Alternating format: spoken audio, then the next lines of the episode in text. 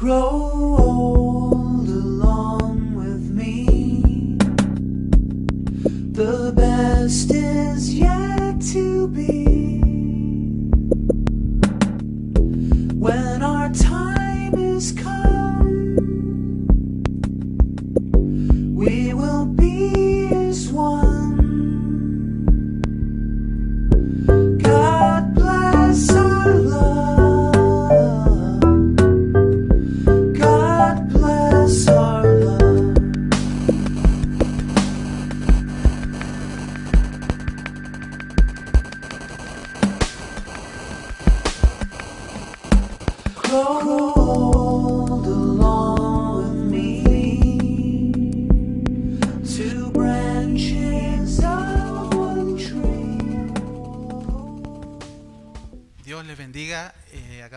ustedes, hermanos, a los que conozco, aquellos que no, bueno, lo lamento, digamos, es lo que hay. Eh, y en términos generales estoy muy contento por un nuevo desafío que me ha puesto el Señor y para mí fue sorpresivo cuando se me pidió esta exposición, particularmente porque es algo que he venido trabajando, yo diría, los últimos tres o cuatro años particularmente. De modo que tuve harto tiempo para preparar este sermón, digamos, así que no, no tengo excusa para presentar algo pobre, digamos. Ahora, va a ser pobre igual, pero ustedes son personas muy prudentes y eh, misericordiosas. De todas maneras, eh, abrimos con esto una nueva serie. Eh, pretendemos estar explicando en qué consiste esto del matrimonio, pero en una perspectiva particular. Vamos a estar explicando en estos meses de la- el libro de Cantar de los Cantares y se van a exponer por diferentes expositores, ¿cierto? Aquello que eh, implica eh, la relación entre un hombre y una mujer en este libro poético maravilloso. Ahora, como dice ahí ah, eh, en la serie de mensajes, dice amar, sexo, amistad y compromiso en el pacto matrimonial. Podrían pensar de que voy a introducir la, la idea de amar o de sexo, ya que aparece ahí también abajo como una de las cosas primordiales, pero vamos a dejar el sexo para otras oportunidades y vamos a partir por el final. Decidí partir por esta idea de pacto matrimonial. Porque cuando vamos a hablar del matrimonio, cuando vamos a hablar de la relación de pareja, de aquello que constituye, aquello que instituye un matrimonio, aquello que define un matrimonio, qué es un matrimonio, tenemos muchas dificultades. Una por la presión de nuestra cultura, ¿verdad? Tenemos una presión, hoy día mismo estamos viviendo aquello, tenemos una ah, idea, una definición de matrimonio que va a ir en abierta oposición a cualquier otra consideración respecto del mismo. Entonces, qui- quise partir por esta idea de qué es el matrimonio, uno como pacto, ¿verdad? Pero esencialmente qué es lo que la escritura va a decir respecto del matrimonio. Y le puse por título a esta exposición matrimonio, divino o humano, como pregunta. Ahora, la manera que me parece a mí más correcta y más cierta de abordar cualquier asunto de la vida de los seres humanos es la consideración que el creador de los seres humanos tiene para cualquier cosa. No sé si me explico. Podríamos nosotros definir cualquier ámbito de la vida humana desde nuestra perspectiva, pero la mayoría de las veces nosotros, nuestra cultura, tendemos a dejar de lado a Dios. Es como que Dios es un trasfondo, es como una especie de telón de fondo que se supone que está por ahí, pero se supone, digamos, que está por ahí, pero no hay una mayor intención de relacionarse con este Dios o querer tener eh, su consejo y la decisión o su voluntad respecto de las cosas que Él creó. Y este es un error recurrente y por eso decidí partir por qué es el matrimonio desde un punto de vista divino. Ahora, es obvio, digamos, para cualquier consideración de lo divino, ¿dónde nosotros vamos a recurrir? Los que están en catecúmeno, algunos de ustedes ya saben, de que la única posibilidad que tenemos de considerar lo divino va a ser aquello que en lo cual se revela lo divino. Y particularmente va a ser la Biblia, ¿cierto? El lugar donde Dios va a autorrevelarse y a decir de sí mismo y también de lo que espera a los demás quién es este Dios y particularmente ahora qué es lo divino. Con esta lata de introducción quiero dejarlo entonces que- me ayude Jano con, ah, si se puede ir de a poquitito con, ah, él va a ir ah, avanzando en lo que tengo escrito aquí. Esta es la magia de la tecnología. Yo voy leyendo, pero también está puesta ahí. sí. Lo encuentro esto bien pedagógico y es un, es un sesgo que yo tengo para exponer. Me gusta leer un párrafo, exponer el párrafo y después ir al párrafo siguiente, así no me quedo pegado. Aunque de todas maneras los que me conocen saben que igual me voy a quedar pegado, digamos. Así que si me demoro mucho, me pongo latero, usted me hacen señas y yo voy a ir pasando a los otros puntos. Porque son varios puntos. Así que, como digo siempre, antes que sea vigilia esto, voy a requerir que ustedes me, me, me paren, digamos. Dispongo de poco tiempo. Bien, entonces, ¿qué dice la escritura? ¿Qué dice el texto en el cual Dios se autorrevela y habla de sí mismo y de su voluntad?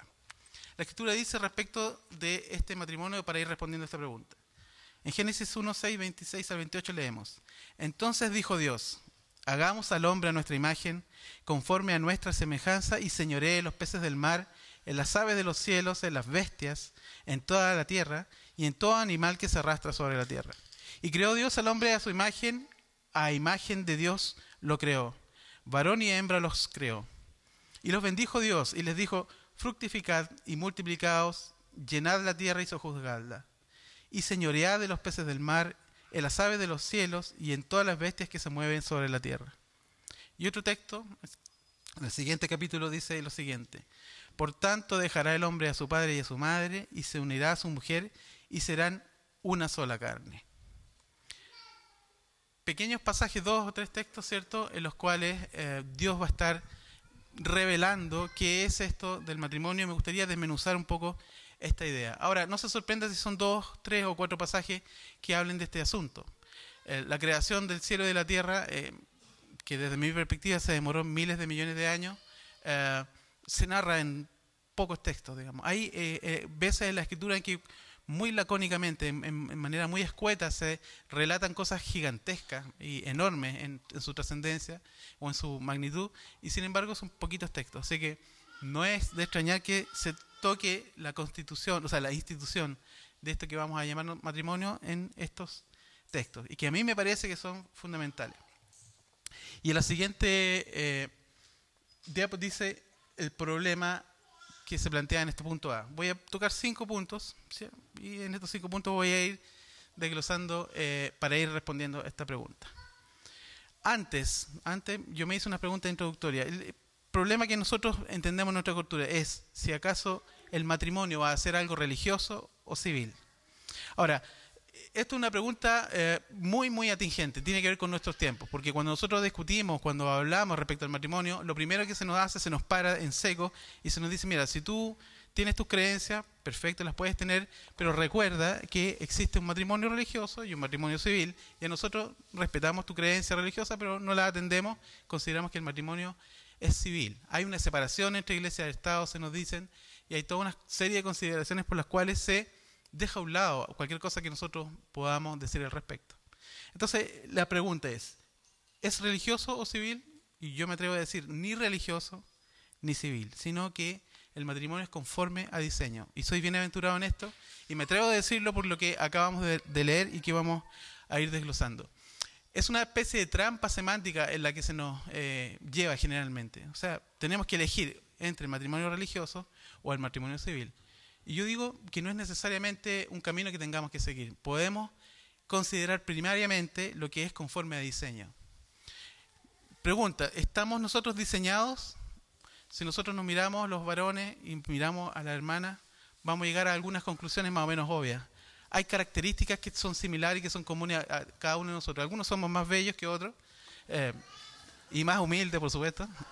Eh, otras personas tienen ciertas características, pero en términos generales eh, hay patrones, hay aspectos físicos, hay eh, maneras en las que nosotros actuamos que hablan de que existe un diseño. O sea, 7 mil millones de personas con características similares tiene que necesariamente apuntar hacia algo que es prototípico, ¿ya? Hay algo que es diseño. Y este diseño lo vamos a ir desmenuzando respecto a lo que viene. La siguiente eh, punto dice, si un matrimonio en cualquier sociedad refleja el diseño y voluntad del creador para con su criatura, entonces ese matrimonio tiende a ser verdadero. El problema que surge es, ¿hay un verdadero que se contrasta con otros falsos? Y la respuesta que ofrezco es sí, existe ese matrimonio verdadero. Ahora, en cualquier sociedad el matrimonio va a ser reflejo, ¿cierto?, de la voluntad de un creador. Ahora, no podemos asumir de partida que existe un creador para algunos seres humanos y otros surgieron de las plantitas, digamos, de los hongos, de qué sé de cualquier parte, aunque hay algunos seres humanos que sí se prestan para ese tipo de, posibilidades, digamos. Hay gente que surge y uno dice, ¿dónde salió este gil, digamos? Sin embargo, todos los seres humanos, por eh, muy deplorable que sea su naturaleza, obedece a un diseño. Y en cualquier sociedad entonces va a reflejarse este diseño y esta voluntad de este creador. Y lo leímos, pero vamos a volver en este punto, sí existe un diseño respecto de la humanidad. No solamente de uno, dos, tres, diez grupos eh, humanos, étnicos, sino que de toda la humanidad en su conjunto. Eh, otro punto, el siguiente, dice, eh, la dicotomía entre religioso y civil es un producto, si me ayuda Hanna con la siguiente, ahí está, la dicotomía entre, y les pido de antemano disculpas por las palabras rebuscadas, después las voy a explicar, pero me sirve para, para poner el marco. La dicotomía religioso-civil es un producto de la ilustración y de los contractualistas europeos. Y la definición de contractualismo es que es una corriente de la filosofía política que piensa el origen de la sociedad y del Estado como un contrato original entre seres humanos por el cual se acepta la limitación de las libertades a cambio de leyes que garanticen la perpetuación y ciertas ventajas del cuerpo social. Recordemos que en esta primera etapa sería entonces, existe esta dicotomía religioso-civil y el camino que se siguió en el siglo XVIII, XVII, XVIII, XIX, a partir de ciertos pensadores eh, muy ilustres del periodo de la Ilustración, eh, respecto de los planteamientos de la filosofía política, es que existe una necesidad de desligarse de aspectos de filosofía moral o de religión o de otro aspecto, y existe una necesidad en las sociedades, decían estos pensadores, de llegar a un acuerdo social, a un contrato social en los, en cuales ah, las personas se unan mediante sus convenios de voluntad, ¿cierto? O entregar o ceder sus soberanías particulares hacia un gobernante para que pueda haber cierta armonía y cierta ah, orientación respecto de lo que se necesita en la sociedad para su establecimiento seguro. Lo que se está haciendo en la ilustración es desligarse de aquello que era religioso, aquello que dominó eh, Occidente durante más de mil años. La idea era básicamente la siguiente, ustedes cristianos produjeron mucho daño a las sociedades, las gobernaron de una manera tiránica y terrible. Eh, ustedes producían las guerras que se están dando en ese tiempo, digamos, había, hubo una guerra que duró 100 años, se llamó la Guerra de los 100 años, guerras religiosas de grupos católicos, protestantes, etcétera. Entonces la idea de estos ilustradores, de, esta gente de la ilustración y de otros que siguieron estas corrientes era, mira, vamos a deshacernos de esto. Ya ustedes tuvieron su oportunidad, ahora vamos a demostrar que lo religioso como matriz no nos va a servir. Vamos a surgir ahora a partir de acuerdos nuestros entre los, las sociedades de ciudadanos, ¿cierto? Para eh, establecer aquello que necesitamos para este gobierno. De ahí surge lo civil en oposición a lo religioso. Ahora, desde este movimiento en adelante, del siglo XVII para adelante, se empieza a plantear entonces esta dicotomía entre lo civil y lo religioso y al Estado empieza a ocupar un papel central versus la religión o la iglesia que se deja a un lado. Ahora, se le permite, ¿cierto?, una influencia en la sociedad, pero se le dice esencialmente nosotros no tenemos nada que ver. Tu Estado vas a tener un papel, tu iglesia va a tener el tuyo, pero son ámbitos que van a estar eh, separados. Y de esto ya tenemos una dos, tres siglos de, influencia y preponderancia. Digamos. Estamos viviendo en esta separación del el Estado y de la Iglesia. Ahora, no me voy a plantear si eso es bueno o malo. De hecho, hay muchos elementos muy positivos, hay otros elementos que quizás no sean tanto. Pero es la situación histórica en la que nos tocó vivir. Como análisis, entonces, es que eh, desde esta época contractualista, desde los eh, pensadores que elaboraron la idea de contrato social. Está Hobbes, está Locke, que son los principales, Rousseau también. Eh, va a surgir esta idea de separar y de establecer un contrato social como elemento asociativo entre los humanos. El siguiente punto dice que ajustarse a diseño, por tanto, es salirse del falso dilema de la dicotomía religioso-civil para asumir un punto de vista originario, fundacional, es decir, un punto de partida en el género humano. ¿Qué es lo que estoy diciendo con toda esta cháchara? Estoy diciendo que vamos a dejar un poquito en suspensión, vamos a hacer un paréntesis a esta discusión de lo civil, de lo religioso, del contrato social, de la influencia o no de la iglesia, de la moralidad de la iglesia, de todo lo que sea de la iglesia, para ir a un punto anterior, al siglo XVII incluso, anterior a la Edad Media y más allá, anterior a la cultura humana. Así de atrevido. Vamos a ir entonces a un origen que nos permita a nosotros poder entender qué es el matrimonio. Porque si decimos matrimonio y lo asumimos como civil, claro, tendríamos un tipo de respuesta y un tipo de actuar. ¿Qué es el actuar de la mayoría de los cristianos hoy día, de los evangélicos en términos generales, nominales sobre todo? Cuando se habla de matrimonio se piensa en la esfera civil. Eh, ok, matrimonio de la iglesia puede ser que me case un pastor, que me case tal cura, etcétera, pero ya estamos en esa dicotomía, ya la asumimos. Pero quiero ir más atrás de esto. Ahora, hay una. En el siguiente punto, yo tengo esta. Me gustaría que me sigan en la lectura porque eh, es lo que va a mover todo lo que viene más adelante. El diseño y la institución del matrimonio entre un hombre y la mujer son anteriores a la cultura humana, de modo que no admite un influjo impropio de los mismos, lo cual puede quedar sujeto a la consideración de distorsión o hecho contranatural cuando escapa a lo que Dios establece por su palabra. Lo que constituye un matrimonio es aquello que sigue el diseño o modelo bíblico de tal institución. Y aquí, al decir esto, vuelvo a tener más problemas que anteriormente. en vez de resolver los problemas, lo estoy abriendo cada vez más, me estoy metiendo en cada forro. Espero salir vivo de esto. Pero el punto está en que estoy planteando que existe un diseño y una institución, así la llamo aquí, del matrimonio, mediante la cual eh, vamos a establecer que anterior a la cultura de los hombres existe ya un deseo y una voluntad explícita del Creador para las criaturas. Existe ese diseño, eso es lo que digo. La gente nos va a decir, no, no existe ningún diseño. Es más, es fácil refutarlo según ellos porque dicen, mira los modelos de familia que hay en la sociedad nuestra. ¿Existe un modelo familiar? Hay tipos de familia, hay familia de acá constituida por este. Entonces se nos dice, viste que si hubiera un modelo, la sociedad tendría que reflejar ese modelo. Entonces, lo que yo estar diciendo, ok, vamos a ver si existe este modelo y de haberlo, qué es lo que sucedió en el tiempo para que esto eh, aconteciera eh, tan mal, digamos. O sea, si hay un modelo, entonces, ¿por qué la gente no sigue este modelo? Lo vamos a ir viendo. Pero mi eh, punto de entrada, entonces, que el diseño y esta institución de matrimonio entre un hombre y una mujer son anteriores. En el siguiente punto, voy a recurrir entonces a los textos donde comenzamos esta introducción.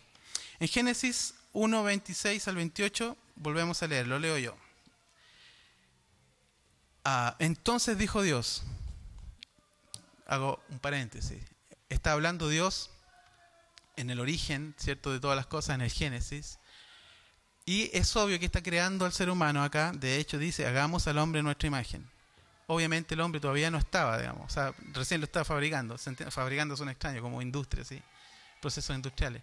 Lo está diseñando y lo va a llevar a efecto en, su trabajo de sus manos, pero está determinando, hagamos al hombre a nuestra imagen, conforme a nuestra semejanza, y señoree los peces del mar, en las aves de los cielos, en las bestias y en en toda la tierra y en todo animal que se arrastra sobre la tierra. Es decir, Dios en conversación consigo mismo, en las personas, en las relaciones intratrinitarias, como conocemos en teología, está hablando con, con, las demás personas y está diciendo, nosotros vamos a hacer al hombre y lo haremos a nuestra imagen y a nuestra semejanza. Es una decisión de Dios. Dios toma la iniciativa al respecto, no hace un censo. Sería ridículo Dios convocando un censo. A ver, levanten la mano todos los que estén de acuerdo en crear al hombre y la mujer. Y mira para el lado así como que... Ok, ya que no hay voces ni, ni manos alzadas, vamos a proceder eh, obviamente Dios está tomando la decisión de manera unilateral y va a tener una voluntad clara de hacerlo. Entonces, punto número uno establecimiento del imago Dei, varón y hembra los creó. Imago Dei es una palabra latina para imagen de Dios. Cuando la lean por ahí, ustedes pueden repetirla y pasan por culto. y eso es lo que hago yo. Yo repito lo, que leo en los libros y todos dicen, no, este gallo de saber teología. Es, una manera de engañar a los demás, pero tiene ciertas utilidades. Así uno pasa por culto. Eh, establecimiento del imago Dei, es decir, de cómo el hombre vino a ser imagen de Dios. A imagen de Dios los creó como leímos recién, hombre y mujer. Este punto a mí me parece fundamental. Dice, y por eso elegí expresamente la versión Reina Valera y, no la NBI.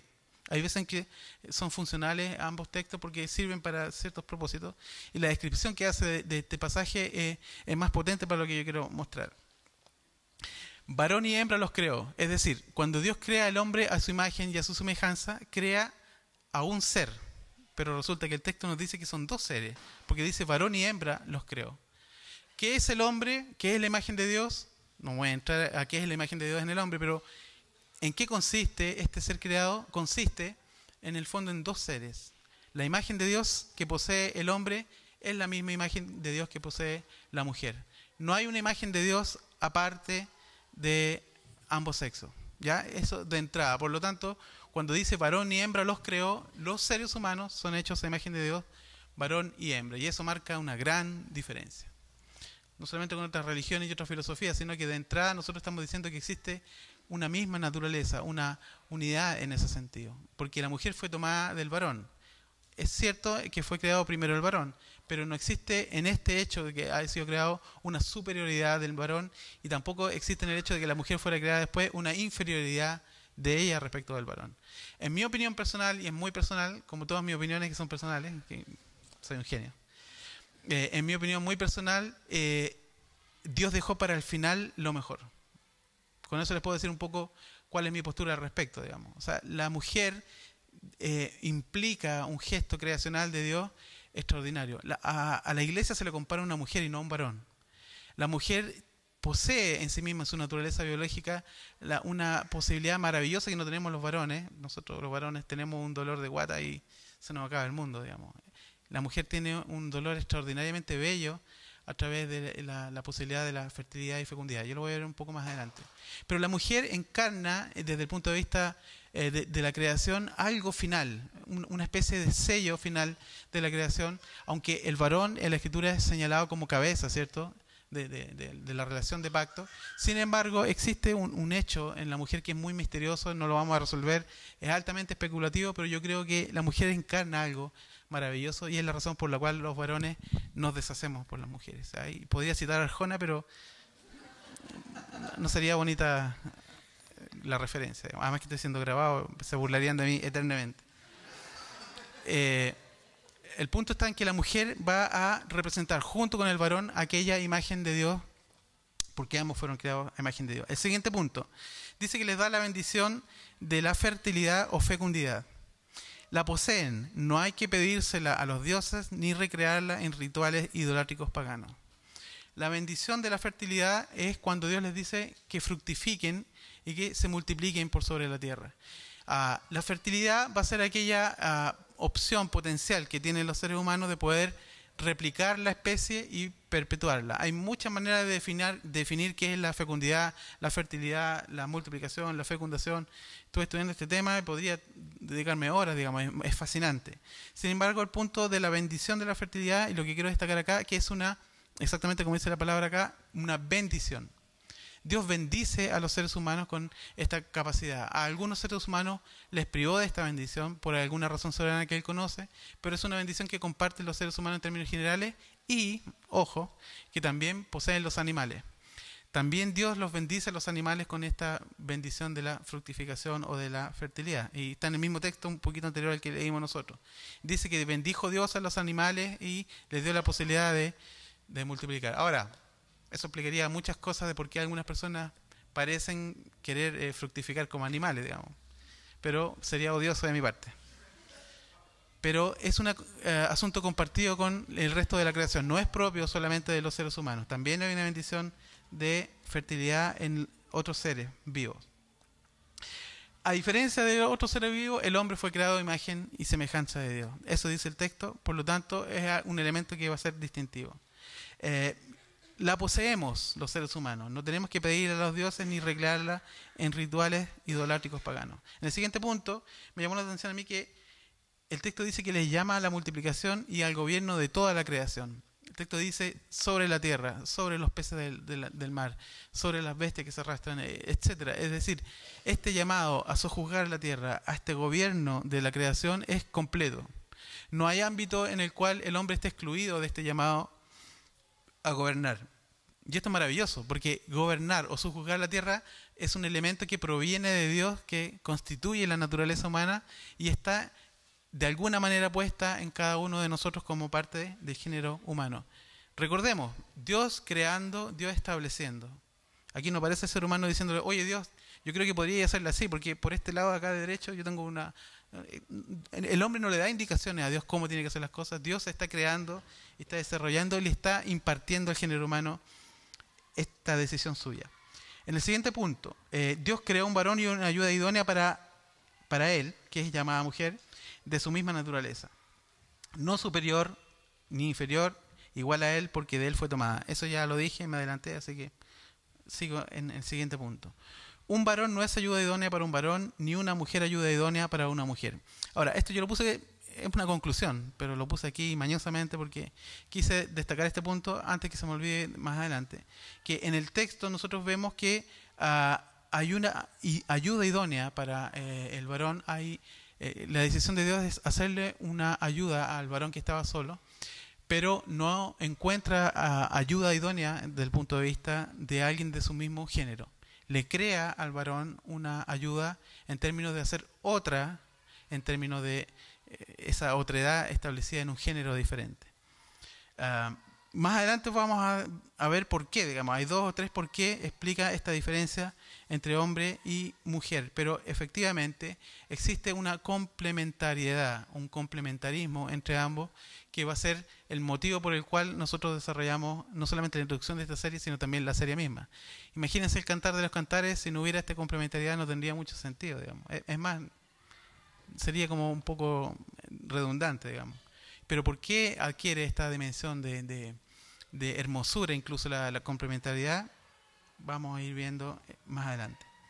En el siguiente, la siguiente letra, en la C, institución del matrimonio, eh, quiero ir de plano a un aspecto que yo he venido desarrollando este tiempo. Puede que esto sea una completa locura, ustedes la pueden refutar si quieren, pero es algo que yo eh, he venido trabajando, leyendo de otros hermanos, le- eh, averiguando por muchas fuentes, eh, y he llegado a las conclusiones siguientes que me parecen las más adecuadas para poder dilucidar eh, si acaso el matrimonio es de una institución humana o divina y en qué consiste esto.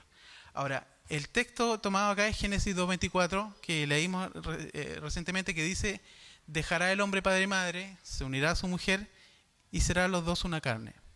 Ah, no dice los dos, serán una sola carne.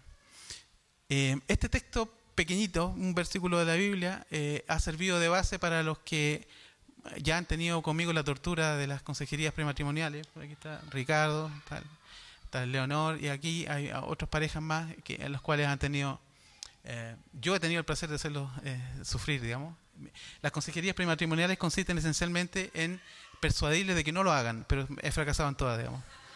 En- eh, se han decidido casar de todas maneras las parejas. La idea eh, que me ha tocado en suerte, en la bendición en realidad, de poder compartir con estos matrimonios es ah, esencialmente este texto, en qué consiste esta relación del hombre y la mujer y por qué es una institución del matrimonio. Así es que vaya para ustedes también esto. Aquellos que ya lo han oído de alguna manera podrían eh, tener una, una visión de qué es lo que quise decir y lo dije tan mal. Ahora voy, espero decirlo mejor. Digamos. Entonces, en- basado en, Génesis 2.24, el primer punto es que el hombre deja, deja al hombre, o sea, a, a su padre y a su madre. Eh, cuando hablamos de institución del matrimonio, estamos hablando de que Dios en su decisión y su voluntad propia establece este texto como fundacional para el género humano y lo hace anterior a la cultura. Por eso es lo que yo decía en, un poco antes. Cuando eh, Dios está diciendo esto, fijémonos en el contexto. ¿Dónde estaba Adán? Estaba Pilucho por ahí y Eva también, ¿verdad? Eh, había la posibilidad de una cultura ya desarrollada de Adán y Eva. Eh, podríamos decir que no. De hecho, no lo había. No hay una decisión de Adán y de Eva como seres, ¿cierto?, de haber gestado una, o haber promovido un tipo de cultura que llevara a Dios a estas consideraciones. No es que Dios diga, chuta, en realidad, con todo lo que han hecho Adán y Eva, me veo la obligación de institucionalizar el matrimonio porque en realidad eh, andan... No, Dios crea al hombre y en el momento de crearlo instituye esto que yo llamé la institución del matrimonio. O sea, no yo, digamos, pero varios autores y muchos lo vemos de este modo. Eh, el, primer punto está en tres eh, facetas particulares. La primera es que el hombre deja a su padre y a su madre. ¿Qué hace el varón? Toma la iniciativa, porque dice el texto dejará el hombre, no dice la mujer, pero por alguna razón, más adelante podríamos explicarlo, en qué consiste la cabeza de, del varón respecto a la mujer. El varón toma la iniciativa de dejar a su padre y a su madre, ah, y es una iniciativa que tiene que eh, consistir en lo siguiente. En el número uno, ah, ah perdón, el 2 dice se unirá a su mujer, y el 3, los dos serán una sola carne. Y ahora sí, voy a desarrollar uno por uno. Me equivoqué en el PowerPoint, pero bueno, me en tantas cosas. En el, ahora el siguiente, ahí está. ¿En qué consiste esto de eh, el número uno de dejar el hombre padre y a su madre? En el número uno yo veo lo siguiente, no sé si ustedes están de acuerdo, pero veo que en el uno se cortan los enlaces parentales de dependencia. Es decir, al dejar hombre y padre y madre, lo que va a haber un, uh, eh, que el varón va a cortar esta dependencia parental, que es hetero y monógama, para establecer una nueva familia. ¿Qué quiere decir que el hombre corte esta dependencia parental? De que el varón ya está establecido, ya está constituido en cierta edad para poder eh, lanzarse hacia la experiencia de una nueva familia, la cual deja, porque dice dejará. Entonces ya el hombre deja aquello que lo acogió a él, eh, en este núcleo familiar para constituir una nueva familia. Por eso dice, dejará hombre y padre y madre. para aquellos que niegan que exista un modelo de familia, de entrada ya está la refutación de este hecho. ¿Qué es lo que deja el hombre? Deja a padre y madre. No deja a padre y padre, no deja a madre y madre, ¿se entiende? hay roles ya asignados. Lo que deja el varón entonces va a ser este núcleo familiar que ya existe. Eh, pregunta, ¿a quién dejó Adán, digamos? Dejó a mamá, dejó... Se entiende que eh, eh, el tiempo verbal por lo menos a mí me da la, idea y me ayuda a entender de que esto es algo que se va a constituir desde Adán para adelante. Ahora, en estricto rigor, los tiempos verbales en hebreo debiera ser por esto, deja el hombre a padre y madre, etcétera, se une a su mujer.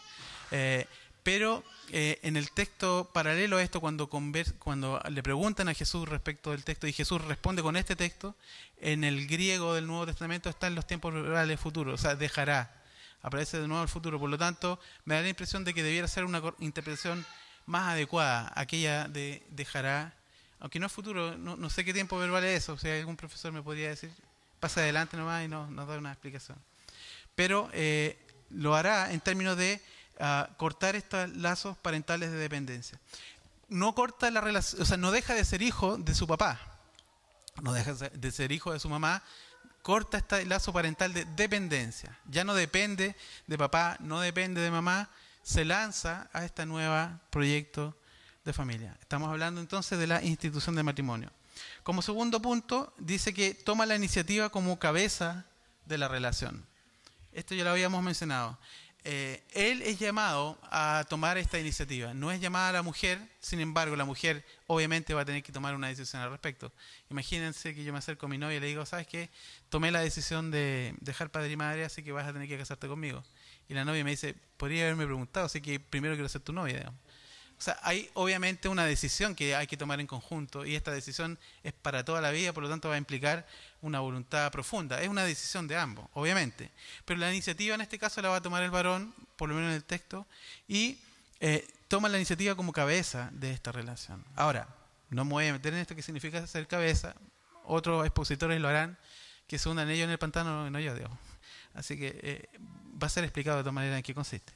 Vamos a ver entonces que en el siguiente punto en su etapa final de desarrollo, es decir, entrando en la etapa adulta, ya está plenamente capacitado para configurar otro núcleo o unidad fundamental de la sociedad que conforma, para llevar adelante la bendición de la fructificación y el mandato cultural, es decir, sujuzgar la tierra. Cortar los lazos parentales de dependencia implica un cese de la relación de dependencia de la esfera familiar de protección y cuidado para saltar a ejercer lo propio en nuevos, en nuevos humanos engendrados en un nuevo núcleo familiar. Entonces, si el tipo es llamado a dejar eh, padre y madre, es porque está cortando esta dependencia y está llamado a establecer esta nueva ah, relación con su potencial nueva familia. Y en el siguiente punto, Los futuros constituyentes del matrimonio y por lo tanto de la nueva potencial familia cortan esta dependencia paternal para asumir el liderazgo en sus respectivos roles en sus futuras relaciones con posibles nuevos miembros de la familia. Todo eso dentro de cortar los lazos parentales de dependencia. No vemos, en- o por lo menos yo no veo en este punto, una posibilidad de permanecer con papá y permanecer con mamá y decirles, papá, mamá, necesitamos tener muchos hijos, cuídenlos ustedes, nosotros nos vamos a dedicar a nuestros proyectos profesionales, eh, etcétera. Como sucede, por ejemplo, entre los Rapanui. Es muy curioso esto, me llamó muchísimo la atención. La cultura Rapanui eh, son los abuelos los que cuidan a los hijos. Los hijos tienen, engendran seres rapanuinenses, eh, eh, vienen al mundo y la pareja se dedica, entre comillas, a consolidar su relación, a pasarla bien, a establecerse como pareja y son los abuelos los encargados de la crianza. Después estos papás van a hacer lo mismo con los nietos, etcétera. Me parece una cultura muy extraña, muy pintoresca si uno quiere, digamos. Eh, pero lo, más llamativo es que es, desde ese punto de vista, contra este diseño. Los, los que son llamados a cortar los lazos parentales de dependencia en todo ámbito son los que configuran o constituyen el, núcleo de la nueva familia. Eh, esto es porque es la necesidad de dejar padre y madre eh, en cuanto a la relación de dependencia. Bien, eso es respecto de número uno. Ahora vamos al punto número dos. Se unirá a su mujer. Aquí se me pone la cosa cada vez más difícil. Pero que no, no está muy aburrido, ¿cierto? Yo estoy entretenidísimo, digamos. Espero que ustedes también vayan teniendo esta. Ah, se unirá a su mujer entonces. Vamos dilucidando el- esta institución del matrimonio. El casamiento, boda, ceremonial nupcial, enlace, alianza, matrimonio, unión, etcétera, tiene muchos nombres en, esta, relación misma, eh, que consiste en la ceremonia o rito, ya sea religioso o civil en nuestros tiempos, mediante el cual se celebra la unión del hombre y la mujer. Implica la participación de testigos de la comunidad, sea juez civil por parte del Estado o de miembros de la comunidad religiosa de los novios, etcétera, quienes dan fe de la voluntad de ambos por pasar al estatus matrimonial, marido y mujer, en este caso esposo esposa, cónyuges, y después de la cual queda constituida formalmente la alianza o pacto de los contrayentes. El título de esta serie, entonces, el subtítulo era, ¿cierto?, el sexo, la amistad y el compromiso en esta pacto matrimonial. Estamos hablando de que esto tiene una unidad centrada o establecida en el concepto de pacto. Y aquí es donde se comienzan a ver ya un poco más claro la idea de pacto, en qué consiste este pacto. Cuando la escritura está diciendo se unirá a su mujer, está estableciendo desde mi punto de vista la necesidad de este ceremonial, de esta manera eh, clara para la comunidad de establecer esta relación. Que le conste a los miembros de la comunidad que hay una nueva pareja dejando padre y madre y estableciendo una nueva familia. Y esto se hace de manera comunitaria. En todas las culturas sucede igual. Eh, es tan importante para la cultura, para la tribu, para el clan, para la sociedad en general, para lo que sea el grado de desarrollo que alcanza la sociedad. Es tan importante este ritual que es parte vital de sus eh, rituales. El casamiento o la boda, o como sea que se llama, es parte de, como digo, de aquello que se celebra para decirle a los demás que ya están eh, los contrayentes casados. Es un ritual, es una ceremonia, puede- podemos verlo de muchas maneras. Y en este sentido, claro, cultural y contextualmente es diverso. Sin embargo, ¿qué estaría sucediendo con esta diversidad? Desde mi punto de vista, estaría confirmándose que es algo conforme a diseño. Sea como sea que resulta esta ceremonial, existe algo en las culturas que necesita, digamos, expresarse en términos eh, de comunidad. Aquello que se establece en términos comunitarios para la nueva pareja, con todos sus rituales, desde los más estrambóticos hasta los más eh, profundos simbólicamente, eh, existe aquello que nosotros llamamos boda, casamiento, etc. Siguiente punto es que en esta se unirá a su mujer, existen promesas y declaraciones mediante las cuales, ante testigos de la comunidad, se obligarán a mantener la estructura de este pacto y de resguardarse el uno al otro en amor. Este en amor es respecto de una cultura en cierto modo más avanzada o más establecían el concepto del amor. Hay culturas en las cuales el amor no es tema, digamos. Hay veces en que los matrimonios se celebraron sin que hubiera amor, sino que hubieran las decisiones de familias, por ejemplo, para unirse en términos de conveniencia, eh, para perpetuar ciertos elementos de riqueza, de nombre, etcétera. Había muchas maneras de convenir matrimonio, digamos, y no se les preguntaba a los novios si tenían el deseo de casarse, se casaban solamente. Hay historias maravillosas, hay por ahí eh, de Luis XVI y de, ¿cómo se llama su, la reina famosa? Bueno, María Antonieta, gracias, muchas gracias. No te lo reveló sangre ni carne. Eh, no se acuerda de la historia. Eh, en los cuales ellos fueron arreglados sus matrimonios. Ah, con el tiempo tuvieron muchos problemas finalmente llegó una relación a establecerse medianamente bien, pero no había la matriz del amor como nosotros consideramos. Se celebró si una boda, se estableció un ritual específico, etcétera. Y eso da fuerza a lo que quiero tratar de decir, que existe la cultura, en las culturas en general, este de unirse a su mujer. Les consta a todos que se están uniendo. El siguiente punto es que. ahí está, el último punto. Entrega de elementos o símbolos que representen el pacto conforme al ritual respectivo. Entonces los contrayentes van a estar estableciendo este pacto, esta unión de eh, relación que en la que se obligan ellos de, algún modo a ciertas condiciones que pueden hacer de la cultura o no, pero ellos deciden establecer esto y se entregan elementos o símbolos que representan este pacto. La cultura occidental, influida sea por Roma, por el Imperio Romano, que marcó muchísimo en términos de derecho del matrimonio y en términos también de rituales, eh, se entregan diferentes elementos, digamos. A través de las culturas ha sido muy extraño. Yo leyendo este, este asunto me entretenía de los modos tan extraños de ofrecer animales, de ofrecer eh, cosas muy estrambóticas. Eh, y en general hay algo que se entrega. En nuestra cultura actual, nosotros entregamos estas argollas que llaman de la alianza. ¿Ya?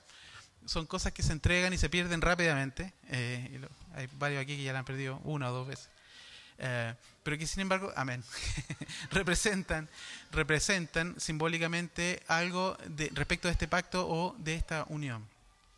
Son elementos simbólicos, ¿verdad? No, no son necesariamente aquello que, sin embargo, como se, ustedes habrán visto los que son fanáticos de Facebook o de las redes sociales, como yo, o algunos más que yo incluso, no mentira, no hay nadie más fanático que yo, eh, habrán visto un video que se hizo viral de, en una escalera mecánica de un tipo que viene bajando y una mujer muy guapa ella que le roza la mano y se da vuelta y le hace unas insinuaciones. ¿Han visto ese video, no?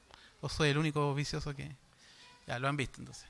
Eh, y el tipo se da vuelta y mira a esta y le, dice, le hace un gesto que no y le, muestra el dedo, el dedo anular. Obviamente tenía algo en su dedo anular, digamos, que es un objeto similar al que les paso a presentar.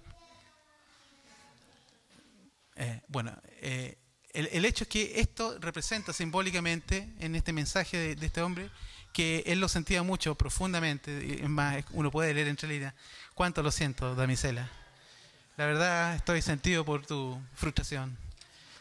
Pero en el fondo es, mira, yo estoy casado, ¿ya? Esto representa, ¿cierto? Simbólicamente que el tipo estaba casado, así que pasaba, paso por ahora.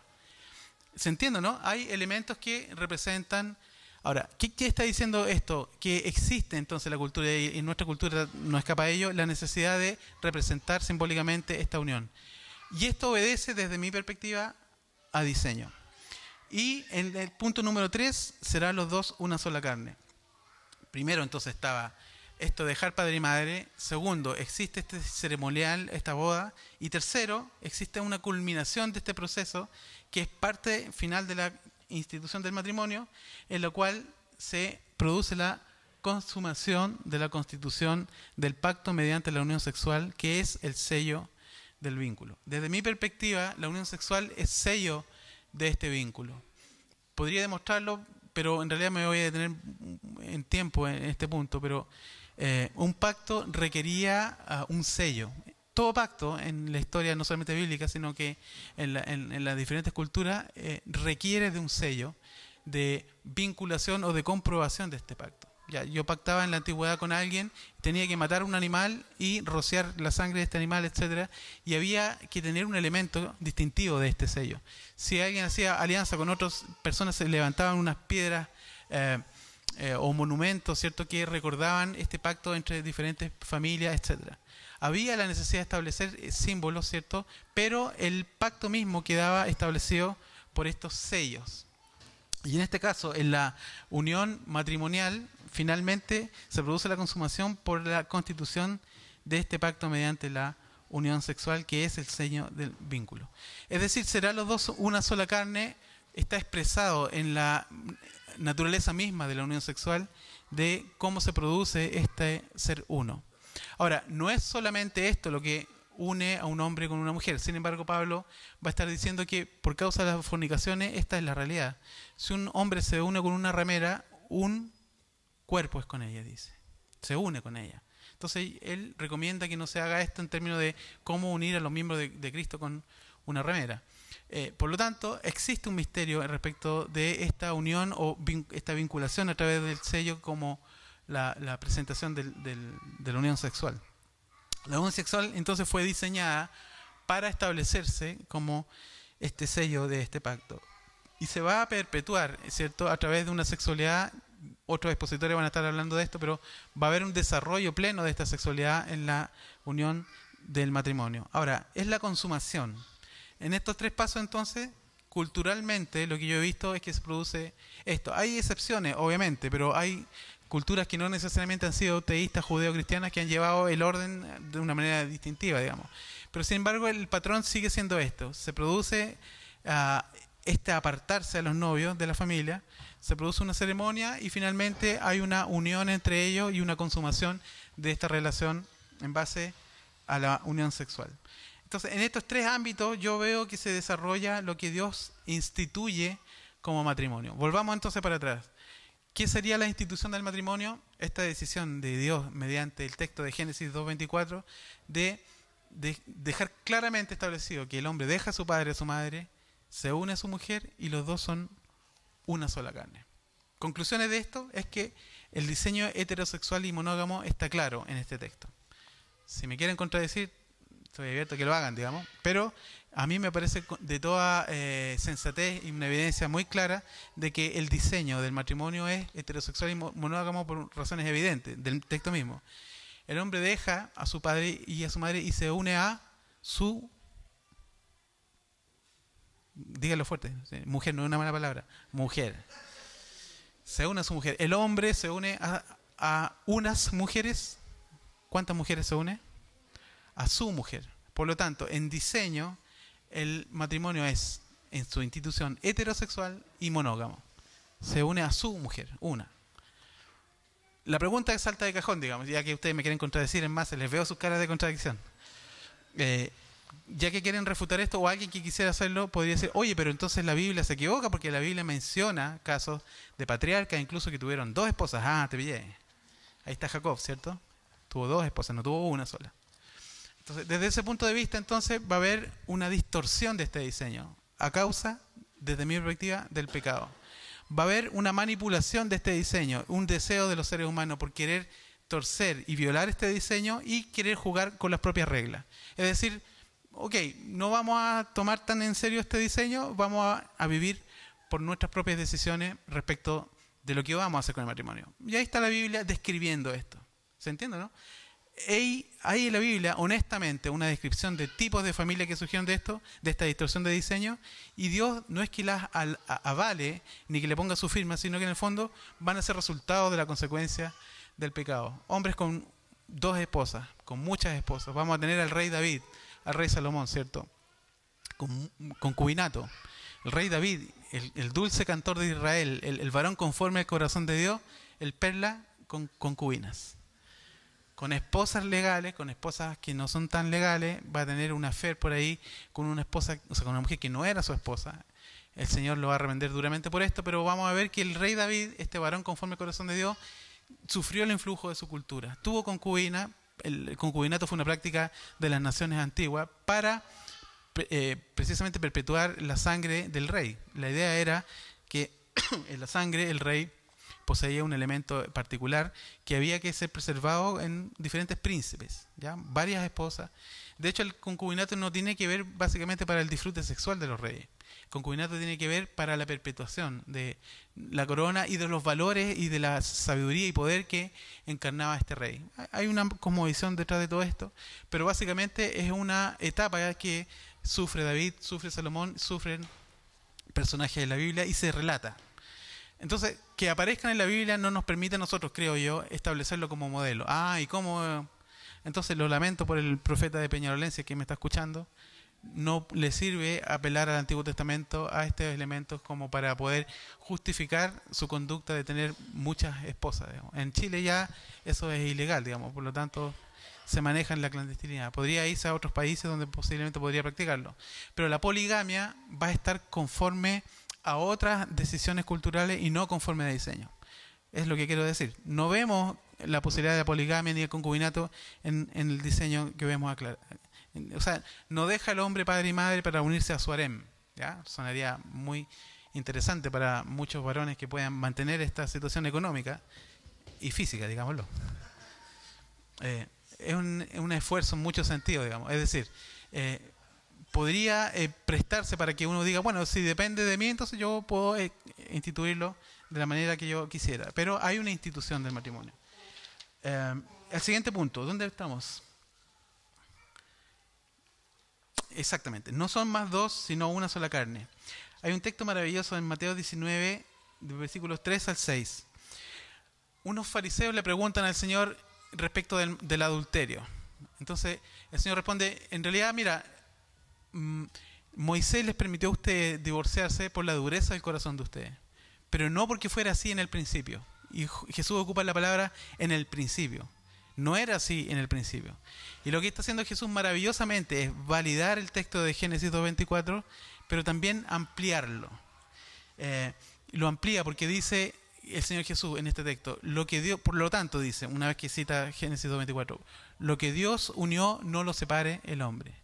Es maravilloso. El único que puede ampliar la palabra de Dios va a ser el Dios mismo. Para los que están en catecúmeno, ahí hay otra demostración de la divinidad del Señor en términos de establecer que Él es Dios. ¿ya? Solamente Dios puede añadir a su palabra sin ningún problema.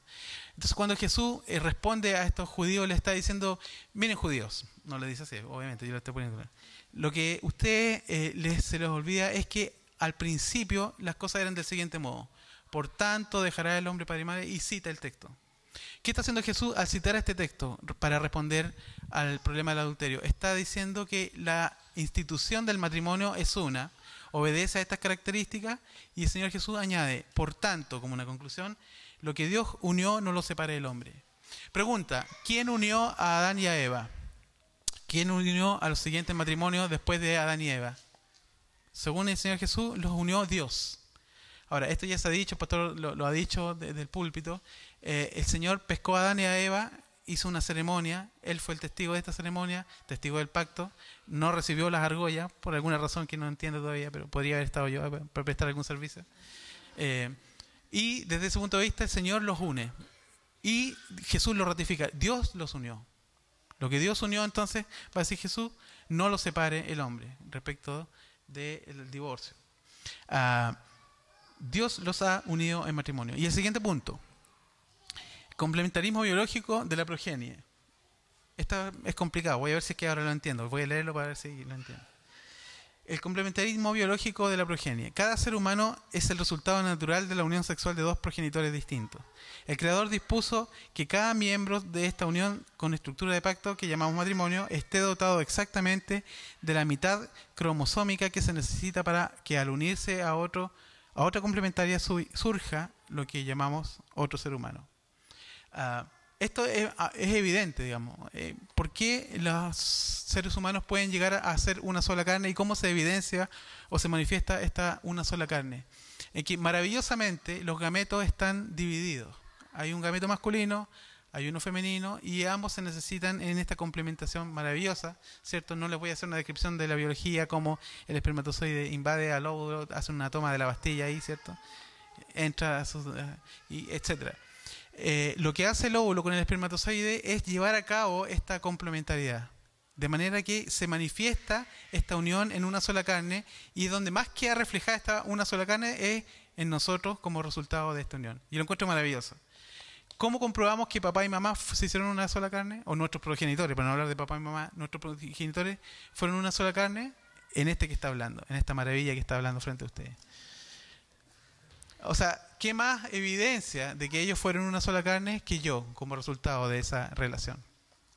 Las cosas extrañas que se le ocurre hacer Dios, bueno, bueno, Dios lo diseñó de ese modo, digamos. No, no hay clonación, hay una complementariedad en la relación que implica más adelante este fruto que va a ser un nuevo, potencialmente un nuevo ser humano.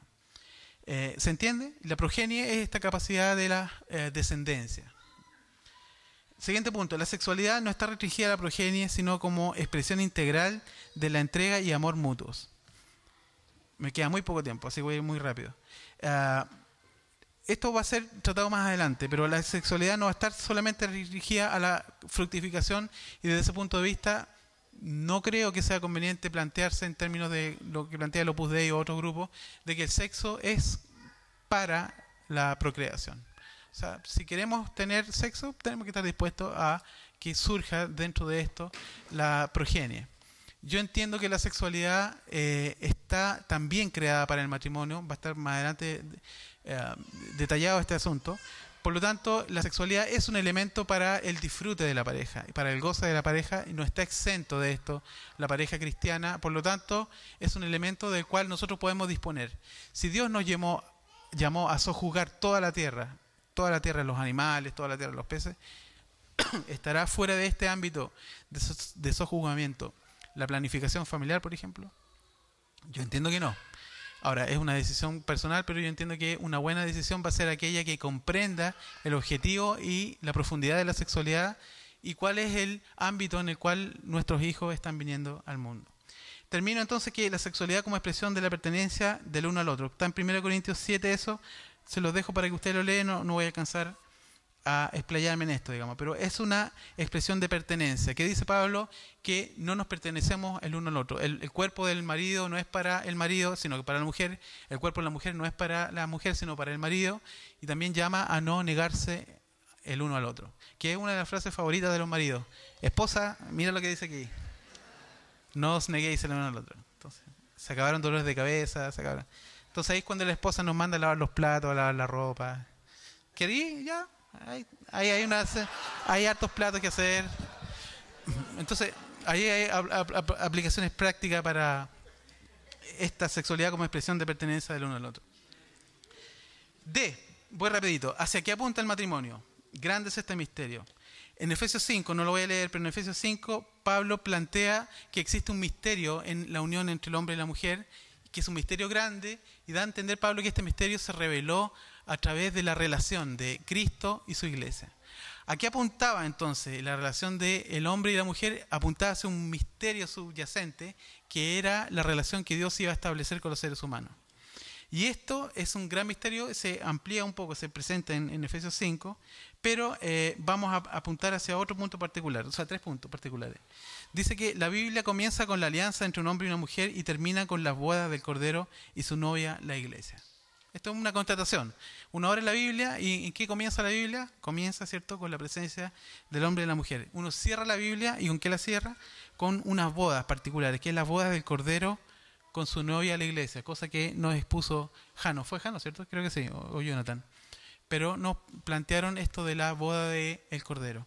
Ahí entonces hay una apuntalamiento, o sea, señalamiento de qué sería esta unión entre un hombre y una mujer. Se comienza entonces como eh, aquello representado y se termina con lo que representa esta relación. ¿Qué es interesante de esto entonces? Constatar, como lo hace John Piper en su libro Pacto Matrimonial, de que el matrimonio es temporal. Y es súper interesante este concepto, porque nosotros a veces lo proyectamos hacia la eternidad, digamos, oh, contigo hasta la eternidad, estaremos para siempre. Hay, hay, relaciones en las cuales, desde mi perspectiva, se equivocan cuando muere uno de los cónyuges, digamos, y dice, yo voy a estar contigo por la eternidad, por siempre, espérame ahí arriba que ya estaré contigo, etcétera. ¿Cómo anhelo yo estar en tu presencia? Y, y uno se pregunta, ¿y Dios? O sea, si el mayor anhelo de nuestro corazón es volver a estar con nuestro cónyuge, con nuestros hijos, Dios hace un hello, yo estoy aquí. No sé si me explico, digamos. Eh, Desde ese punto de vista, hay veces que tenemos que bajar un poco varias rayitas la concepción que tenemos del matrimonio, porque en realidad es temporal, apunta hacia algo y ese algo es sublime en relación a lo que representa esencialmente, que es la unión de Dios con su pueblo. Cuando yo fallezca y muera, hay una canción maravillosa de Marco Vidal que habla de esto, lo que anhela mi corazón es pararme frente al Señor y hacerle tantas preguntas, digamos. Es decir, Señor, por fin te veo. Mi, mi alma desea estar en su presencia para tantas cosas, digamos, millones de cosas. E- Es decir, mi espíritu profundamente, y espero que mi carne también me acompañe en ese propósito, va a querer estar en la presencia de Dios constantemente. No, no hay otro propósito mayor que ese. Si me preguntan a mí, ¿qué pasa entonces con mi hijo, con mis familiares? Yo digo, no lo sé, no lo tengo claro. Yo tengo claro lo que sucede con ellos aquí, en esta tierra, pero tengo más claro aún que lo que yo quiero más adelante es tener este encuentro real y profundo con el Creador y conocerlo como yo fui conocido, etcétera. Siguiente punto, la unión matrimonial es un misterio ahora revelado, una imagen de Cristo y la iglesia, que ilustra la manera en que Cristo y la iglesia son uno. De modo que el matrimonio es como una metáfora, una imagen, que representa algo más que un hombre y una mujer llegando a ser una sola carne. Y por último, la última cita de Piper, el siguiente punto dice que el matrimonio po- posee una na- naturaleza temporal y secundaria en contraste con la naturaleza eterna y primaria de la iglesia. El matrimonio y la familia son temporales para esta época. La iglesia es eterna. Las relaciones que se basan en la, en la familia son temporales, pero las relaciones que se basan en la unión con Cristo son eternas. El matrimonio es una institución temporal, pero lo que simboliza perdura para siempre. Lo encuentro muy, muy, muy profundo lo que señala aquí Piper respecto del alcance de este matrimonio. Ah, a causa del tiempo, les voy a dejar para ah, ustedes lo vean, porque tienen acceso a la Confesión de Fe de Westminster, en el capítulo 24, estos cuatro puntos que están señalados aquí eh, respecto de lo que es el matrimonio y el divorcio. No aparecen ahí todos, pero están las consideraciones de, ah, del matrimonio respecto de, de el divorcio. Eh, bueno, lamento por causa del tiempo tener que saltarme esto, digamos. Hay algunos hermanos de corte puritano que van a estar muy contentos para poder acusarme de algo, digamos. Sin embargo, no es mi idea de saltarme la confesión de fe de Westminster, sino que por el tiempo voy a tener que dejárselos de tarea. Además que va a ser un ejercicio hermoso para ustedes y para muchos de ustedes que sepan que existe algo que se llama confesión de fe de Westminster. Eh, quiero ir rápidamente a las conclusiones, Jano, si tú me acompañas, por favor, en la letra E.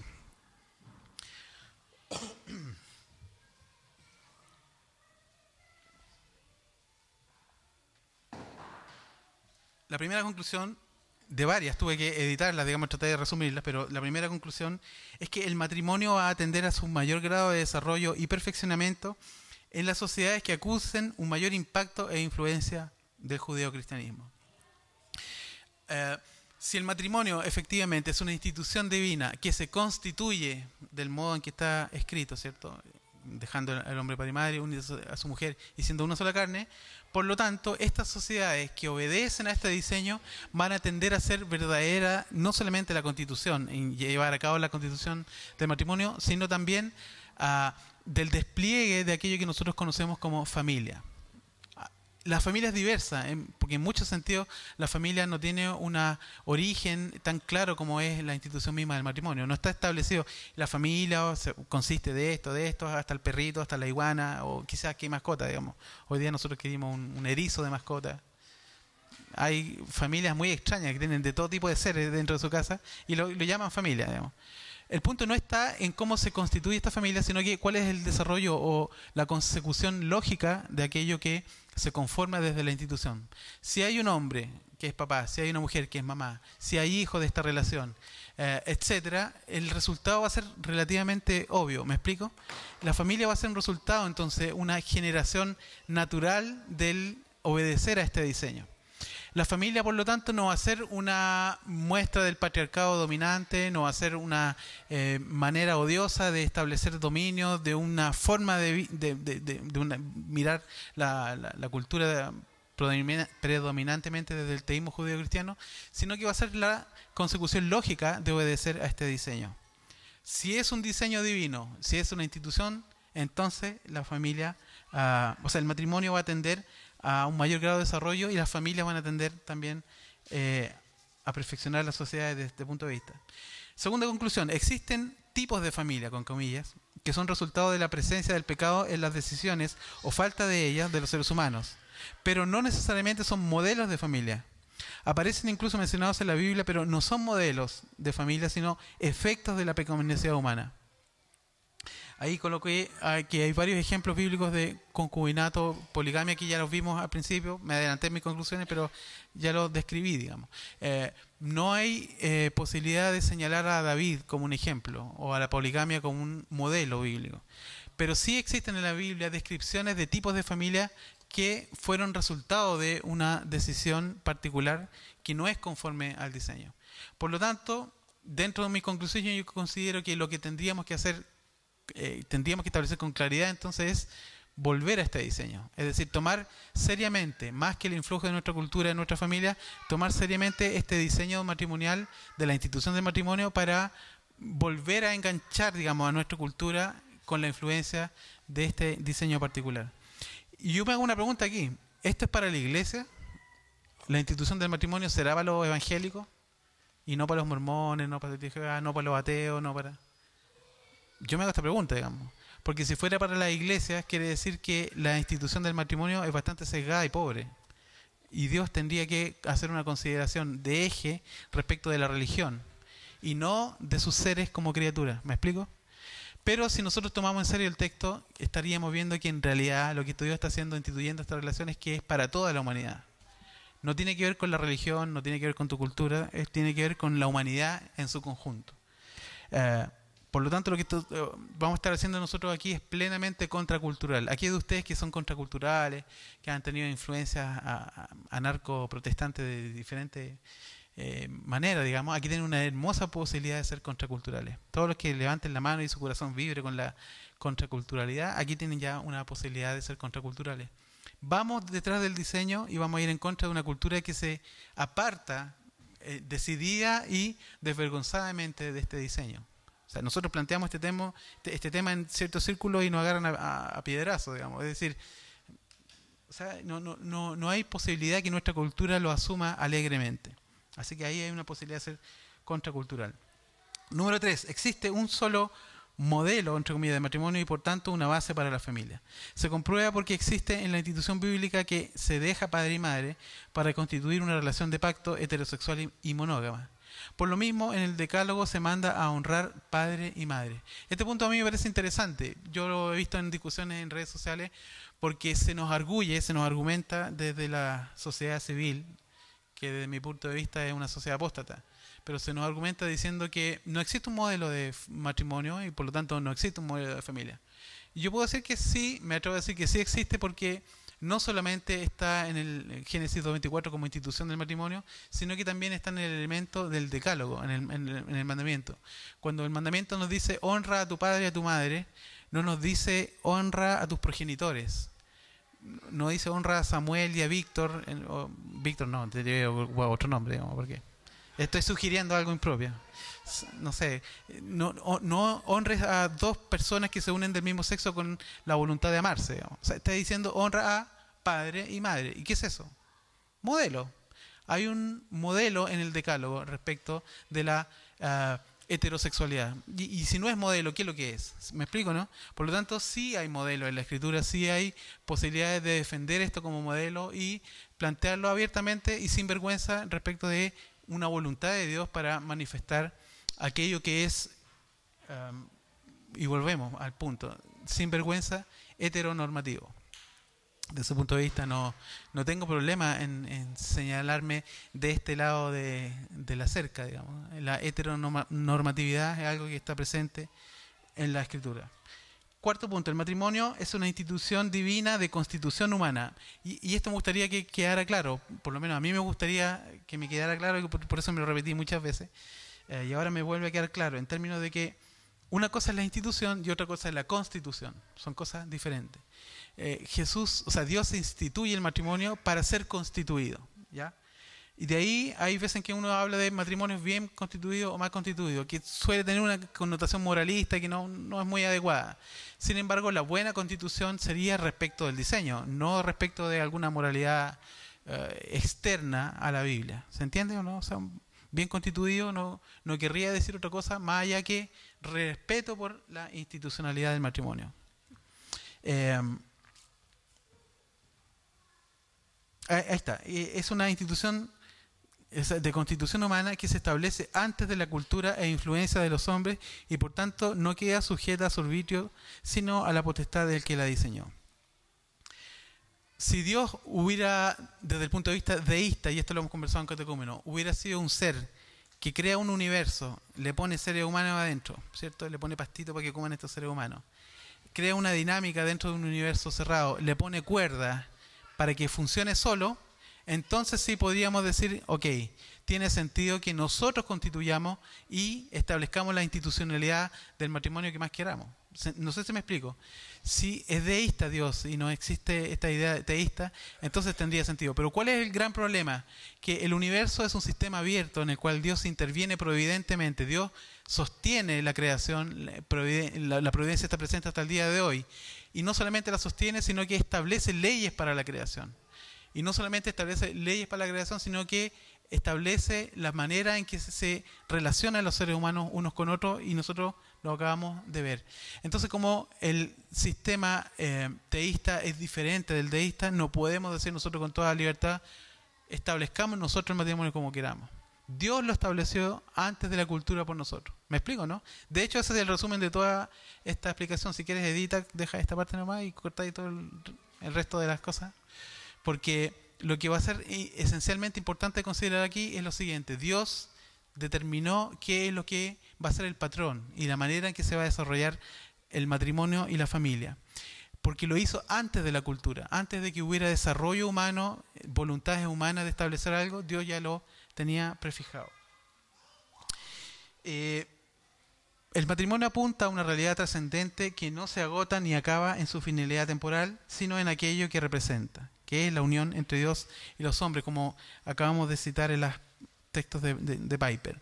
Ah, la realidad trascendente va a ser más profunda de aquello que se establece en, en, lo representado. Sin embargo, no porque apunte a una realidad trascendente vamos a menospreciar esto que está eh, simbolizando o aquello que quiere representar. ¿Me explico? O sea, el matrimonio va a ser para tenerlo, para cuidarlo, para cultivarlo.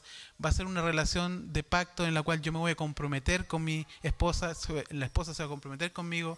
Vamos a tener una vinculación profunda que va a ser llevada en el tiempo en una relación de amor, motivada, ¿cierto? Por el amor establecida sobre el amor, pero que va a tener como eh, el elemento central el pacto, esta idea de pacto. Y esto se ha dicho, lo ha dicho el pastor, lo han repetido muchos predicadores en nuestra iglesia. El amor va a ser un elemento esencial en la relación, pero no va a ser el amor lo que va a definir aquello que se constituye. Me explico, no porque yo ame a Pepito voy a querer tener una relación con Pepito de amor y de conyugalidad. A mí el diseño divino no me permite establecer una relación de amor con Pepito. ¿Me explico? Desde ese punto de vista, entonces, habría que respetar primero la institucionalidad para este matrimonio.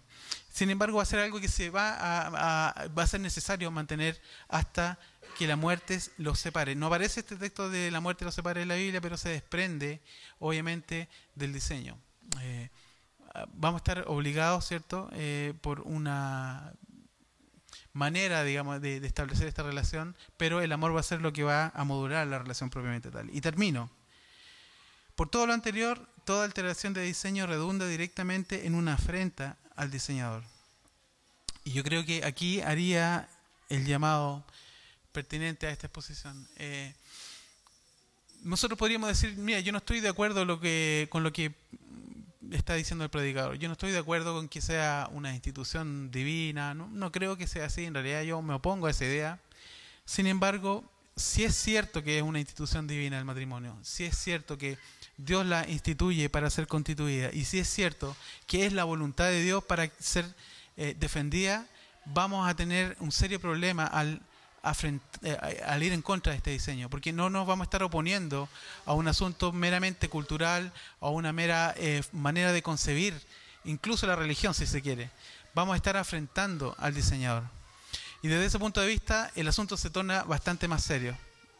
Entonces yo quisiera hacer un llamado a cada uno de ustedes a considerar con seriedad este diseño divino, esta institución del matrimonio, como algo que proviene de Dios para eh, uno, que es su gloria, para la gloria del diseñador. Que a todo esto yo ocupo la palabra diseñador, pero estoy to- todo el rato hablando de Dios, Padre, Creador del cielo y de la tierra. Ya no vayan a pensar de que eh, es un discurso extraño, ajeno al cristianismo. Eh, mi matriz es judeo-cristiana y yo soy presbiteriano, aunque no lo parezca y a pesar de muchos otros hermanos, sigo siendo presbiteriano. Pero el, el hecho que hablemos de diseñador no está hablando de algo diferente, estamos hablando exactamente del mismo creador del cielo y de la tierra. Por lo tanto, el llamado a considerar esto con mayor profundidad. No digo seriedad, yo creo que es serio el asunto, yo creo que ha sido bien tomado por muchos hermanos, pero me da, me da la impresión de que no con la insistencia que correspondería. Así es que desde ese punto de vista, considerando la necesidad la contingencia y el avance cultural eh, en el cual nosotros estamos siendo empujados, porque esa es la realidad, digamos, si somos honestos, estamos siendo empujados. En poco tiempo nosotros vamos a tener un matrimonio igualitario, no se dice hoy día, pero yo casi podría apostar a que vamos a tener eh, una fuerte controversia al respecto y finalmente va a triunfar la posibilidad en Chile del matrimonio igualitario. Ah, yo no hago un llamado hetero, eh, o sea, homofóbico ni nada de eso, sino que a considerar el diseño de Dios como una matriz desde la cual posiblemente se puede desarrollar nuestra sociedad, nuestra cultura y nuestro medio desde un punto de vista eh, de profunda bendición y de mucho desarrollo para nuestro país. Tiene que ver entonces con muchas implicaciones de diferente tipo, más allá de lo meramente moral o de la conducta heteronormativa, etcétera. Tiene que ver con la voluntad del diseñador, del creador del cielo y de la tierra, de establecer a esta pareja con los fines y con los propósitos que él dispuso. Les voy a pedir que me acompañen en, en una oración. Señor y Padre, te doy gracias por tu palabra, Dios. Te pido perdón por no expresarla de manera adecuada, Señor, quizás por ocupar palabras y modos en los cuales no estoy siendo efectivo quizás en el mensaje. Sin embargo, Dios, te pido que toque los corazones de mis hermanos, Señor, como has tocado.